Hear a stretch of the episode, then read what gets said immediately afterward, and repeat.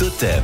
Ça vaut le détour. Daniel Croze. Les coureurs du Tour de France sont arrivés hier après-midi au Puy-de-Dôme. Ils se reposent aujourd'hui à Clermont avant de s'élancer à nouveau demain sur les routes de la région pour une étape entièrement auvergnate entre Issoire et la capitale du pneu. Daniel Cross, bonjour. Bonjour. L'Auvergne a eu ses champions cyclistes l'occasion euh, bah, de rappeler l'existence de, de quelques-uns ce matin. Oui, comme les Cantaliens euh, Antonin et Pierre Magne, les trois frères Pellissier qui étaient également originaires du Cantal, mais parisiens puisque leurs parents s'étaient expatriés dans la Grande Couronne comme nombre d'Auvergnats. Alors de quoi y rattaché l'Aveyronais Louis Trousselier? Parce qu'il appartenait à la communauté parisienne du Massif central. Alors si Trousselier était né à Paris en 1881, son père était originaire d'un hameau de Vimenay, à Guess, et il possédait sur le boulevard Haussmann à Paris une boutique de fleuriste. Alors Louis Trousselier apprendra la profession de fleuriste pour succéder ensuite à Auguste son père, mais il effectuera surtout une carrière sportive.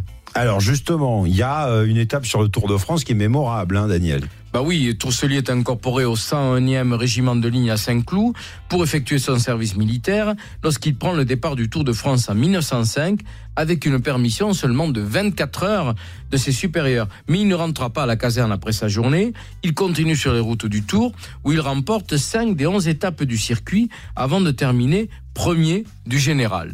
Alors cette victoire permettra au jeune Bidas d'obtenir l'indulgence de l'armée, toujours difficile à décrocher parce qu'il est devenu très populaire en quelques jours.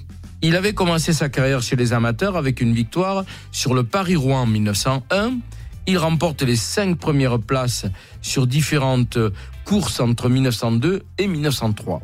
Alors tout le monde se souvient de Poupou, c'était Poulidor, Trousselier, il avait aussi un surnom Bah oui, on le surnommait Trou-Trou, on l'applaudit sur les bords des, routes évidemment, et Louis Trousselier devint professionnel en 1905, intégrant l'équipe Peugeot-Lyon-Volbert, avec succès, puisqu'il gagne le tour cette année-là, mais il ne rééditera plus jamais cet exploit. On le retrouvera toutefois dans les classiques en Belgique et en France, au Tour de Lombardie au Giro en 1909, au Milan-San Remo, au Paris-Bruxelles.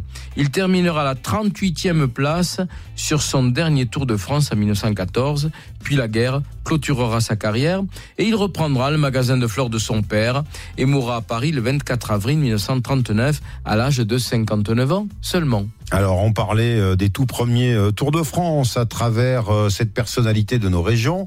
On vient de le voir avec cet exemple. C'était épique, hein, le Tour de France à l'époque. C'était pas les conditions d'aujourd'hui. À ce propos, Bernard de Campagnac, passionné de cyclisme, nous demande si les concurrents du Tour de 1905 affrontèrent réellement un semi de clous sur la chaussée entre Paris et Nancy. Pour éviter de passer pour des quiches lors de nos conversations Tour de France, on a besoin d'avoir votre réponse. À tout de suite, Daniel. À tout à l'heure. Avec Daniel Croze. Partez en balade et découvrez des anecdotes étonnantes sur nos régions.